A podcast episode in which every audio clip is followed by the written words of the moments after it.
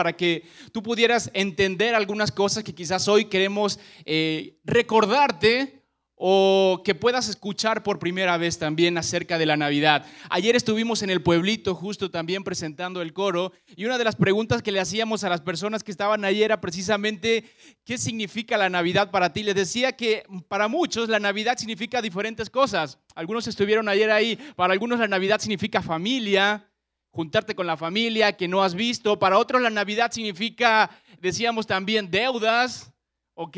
Para otra la Navidad significa pasar un tiempo lindo con personas, con amigos.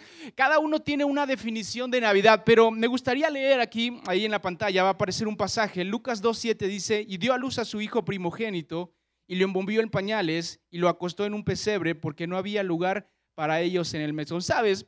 Tradicionalmente hablando, este es el concepto de Navidad que tenemos.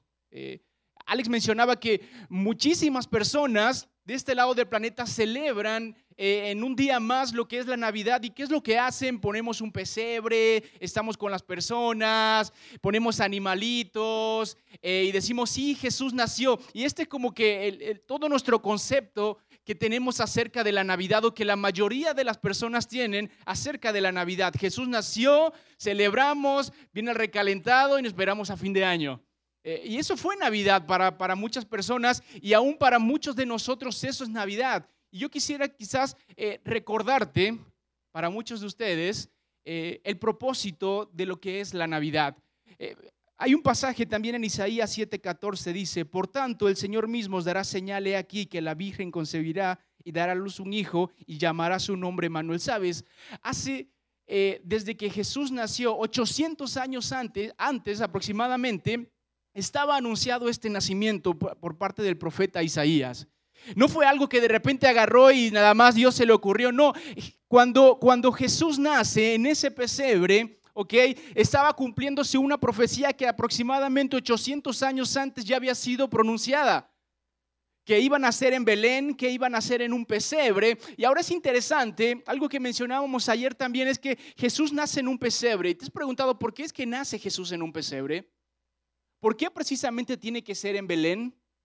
Porque se hizo el censo, si ustedes se dieron cuenta cuando leyeron el primer relato, era, se hizo un censo, los romanos estaban acostumbrados a hacer censos y muchos solamente eran varones los que bajaban. Ahora, José y María tuvieron que bajar hasta Belén porque de ahí eran sus ancestros.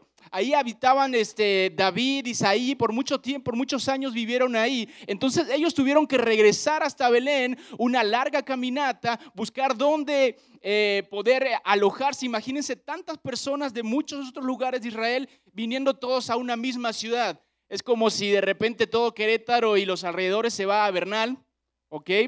Y se llena Bernal, imagínate, ya no hay lugar, no hay hoteles, no hay dónde pasar la noche. Y María ya estaba encinta, iba a dar a luz. ¿Qué es lo primero que hacen? Bueno, hay un pesebre. Ahora, eh, en ese pesebre, eh, mencioné ayer, eh, una vez escuché que eran casas de doble piso, donde por lo regular en la parte de arriba vivían las personas y en la parte de abajo, ¿ok? Estaban el pesebre, estaban los animales donde se les daba de comer eh, se cree que en un lugar como eso fue donde nació Jesús. Ahora, ¿sabes qué es lo interesante de esto también? Es que en un lugar como ese también nacían, ¿ok? Eh, las ovejas y nacían los corderos.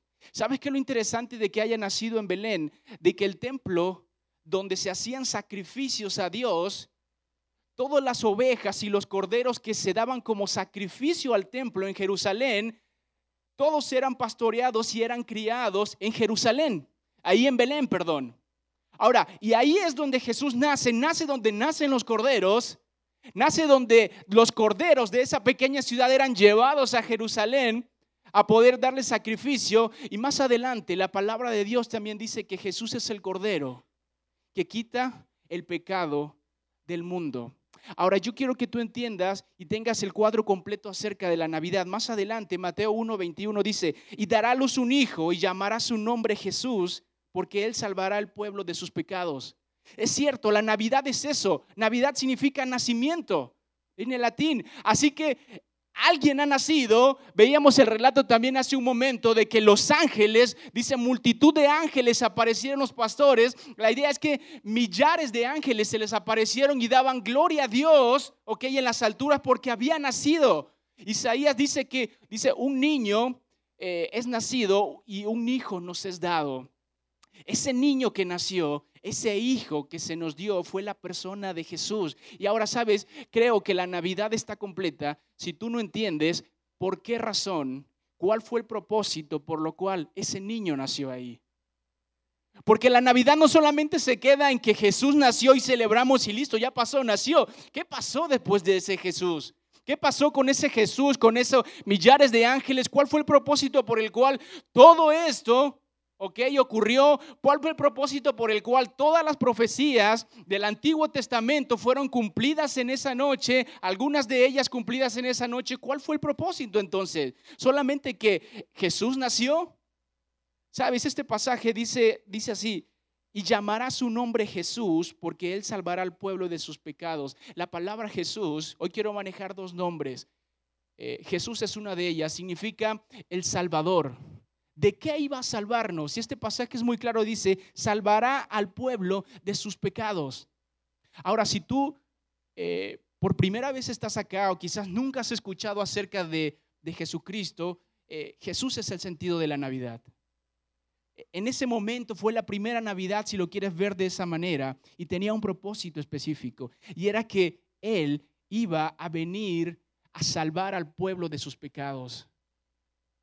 Yo no sé si tú te das cuenta o entiendes la, importancia de lo que el nacimiento de Jesús significa. El que era espíritu se hizo carne, el que nadie lo podía ver, ahora muchos podían palparlo a través de un bebé, el inmortal se hizo mortal, Jesús nació y ¿sabes por qué nació? Dice que para salvar al pueblo de sus pecados. Ahora, la Biblia dice que tú y yo somos pecadores. Ese es el propósito principal por el cual Hoy tú estás aquí quizás. Dios te trajo hoy aquí. Quizás tú dices, bueno, me invitaron a escuchar un coro. Sí, pero Dios tiene un plan mucho mayor para ti. Dios te trajo hoy porque quiere decirte que tú eres pecador. La Biblia dice en Romanos que por cuanto todos pecaron y están destituidos de la gloria de Dios. ¿Qué quiere decir destituidos? Están separados. Por tu pecado y por mi pecado, no importa si te sientes o no pecador, la Biblia dice que eres pecador. No importa si tú te sientes moralmente recto o que dices que tu capacidad moral puede llevarte a algún lugar con Dios. La Biblia dice que no es así. La Biblia dice que desde el momento en que tú naces, nacemos muertos espiritualmente. Por eso es que Dios se descendió. ¿Por qué crees que? Porque nosotros no podíamos, ¿ok? Nosotros no podíamos y no podemos acudir a Dios. Porque desde el momento en que nacemos estamos incapacitados, somos pecadores, nacimos muertos espiritualmente. Es por eso que nosotros no podemos acercarnos a Dios. ¿Qué fue lo que hizo Dios entonces? Él se acercó a nosotros. Él vino a este mundo y nació en un pesebre y se acercó a nosotros porque sabía que por nuestros propios medios no podemos llegar a Él. Amigo, Tú no puedes llegar a Dios, no puedes acercarte a Dios. No fue por tu iniciativa propia que dijiste, ah, voy a ir al... No, Dios de alguna manera movió todos los medios para que tú hoy estés aquí. Porque ni tu buena conducta, ni tu capacidad moral, ni tu asistencia a una iglesia, ni portándote bien, nada, absolutamente nada nos puede acercar a Dios. No importa quién seas, cuánto dinero tengas, no importa quién, dónde vivas, nada puede acercarte a Dios. Y la Biblia dice que está separado. Que si tú en este momento mueres con ese pecado en tu vida, la Biblia dice que vas a pasar una condenación separado de Dios. Fuimos creados para estar cerca de Dios. A causa del pecado hemos sido separados, nos separamos de Dios. Y ese es el gran trágico problema que nosotros los seres humanos tenemos. Ese es el sentido de la Navidad. Si tú no entiendes esto, que Jesucristo vino a este mundo porque tú y yo somos pecadores y necesitamos que Dios se acerque a nosotros porque nosotros no podemos acercarnos a Él. Y no solamente eso, la Biblia dice también que Cristo vino a nosotros, Dios se hizo carne ¿ok? Pero Juan 3:16, un pasaje muy conocido, muy profundo, dice, porque de tal manera amó Dios al mundo que ha dado a su Hijo. Y acuérdate lo que dice Isaías. Dice, un niño es nacido, un hijo nos es dado. Y Juan 3:16 dice, porque de tal manera amó Dios al mundo que ha dado a su Hijo, el Padre, Dios a su Hijo. ¿Por qué crees que los ángeles, ahí en el relato dice, gloria a Dios en las alturas? alabando al Padre, alabando a Dios porque nos ha dado paz a nosotros y nos ha dado la alternativa para que nosotros podamos llegar a Él. Ese es el sentido de la Navidad. Eso es por lo cual tú hoy estás aquí, porque la Biblia dice que eres pecador, estás separado de Dios. Pero hay una gran noticia, dice, porque de tal manera amó Dios al mundo, te ama a ti, que ha dado a su Hijo unigénito para que todo aquel que en Él cree no se pierda, mas tenga vida eterna. ¿Sabes? La Navidad está incompleta si no entiendes cuál fue el fin de ese niño que nació. Tu Navidad está incompleta si tú no entiendes qué pasó con ese niño que nació en Belén. A ese niño que tanto celebramos, a ese niño que millones de personas hoy arrullan a las 12 de la noche, probablemente ponen un pesebre o hacen muchas cosas. Si tú no entiendes cuál fue el propósito y cuál fue el fin, tu Navidad está incompleta. Porque 33 años después aproximadamente ese niño estaba muriendo en una cruz, derramando su sangre, clavado en un madero, por ti y por mí. Porque ese fue el propósito por el cual Dios descendió y se hizo hombre. Por eso Dios se acercó a nosotros, porque Él sabía que solamente a través de Él podíamos nosotros llegar a Dios. Ahora yo no sé cuál es tu situación hoy.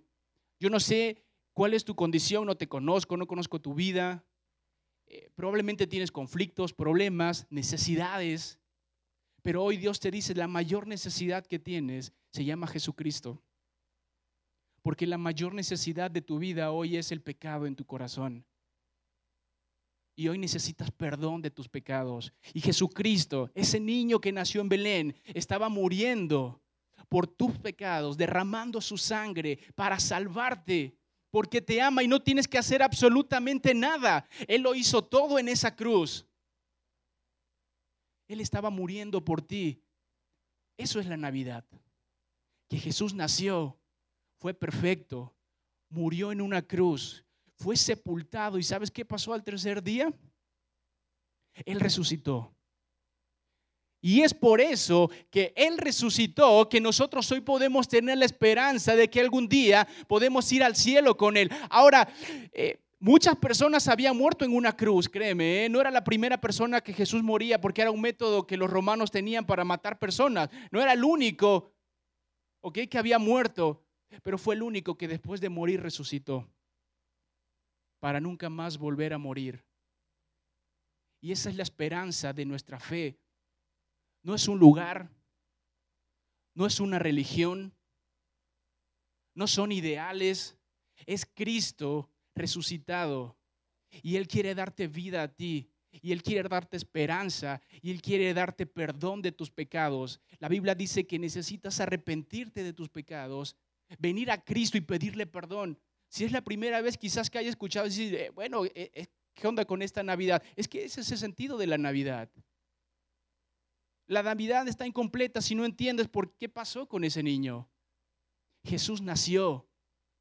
¿Y sabes cuál es el gozo de los ángeles? Que había una alternativa, que había una esperanza, que iba a haber reconciliación entre Dios y los hombres. Y hoy Dios quiere reconciliarse contigo. Y sabes, si tú nunca en tu vida, jamás, probablemente eh, has entendido esto y has escuchado que Jesucristo murió por ti, que derramó su sangre y que Él quiere darte vida y perdón, que quiere, tú que estás separado de Dios a través de Jesucristo, Él quiere unirte nuevamente con Dios. Si tú no entiendes eso, si tú entiendes eso hoy, mejor dicho, hoy es el momento quizás para que tú puedas decirle, Dios, perdóname. Hoy entiendo que tú diste tu vida por mí. Hoy entiendo que tú moriste por mí, que resucitaste y quieres darme vida eterna. No es por lo bueno que seas. No es por cualquier cosa que tú puedas hacer, porque nada de lo que tú hagas te capacita para poder estar con Él. Y hoy puede ser el momento y el día en que puedas reconciliarte con Dios. Quizás tú nunca has hecho esto, quizás puede ser que nunca hayas escuchado, pero hoy te invito a que tú puedas creer en Cristo como tu único y suficiente Salvador y que puedas pasar una Navidad diferente, una Navidad con otro sentido, una Navidad donde más allá de un convivio, una fiesta, una cena, puedes decir, hoy esta Navidad Cristo me salvó y puedo entender cuál es el propósito. Y quizás para aquellos que ya conocemos cuál es el propósito de la Navidad. Eh, iglesia, la profecía dice que se le llamó Emanuel y Emanuel quiere decir Dios con nosotros. Eh, ¿Cómo vas a pasar la Navidad? Que no sea nada más un, motivo más para celebrar, que no sea nada más un motivo más para juntarnos, sino que sea un motivo en el que podamos juntos, quizás como familia, en tu casa, poder dar testimonio a otras personas de que es Manuel, Dios con nosotros. Alguien dijo una vez ahí leyendo eh, un libro, dice, cada día nosotros nos predicamos un evangelio. ¿Qué clase de evangelio te vas a predicar esta Navidad?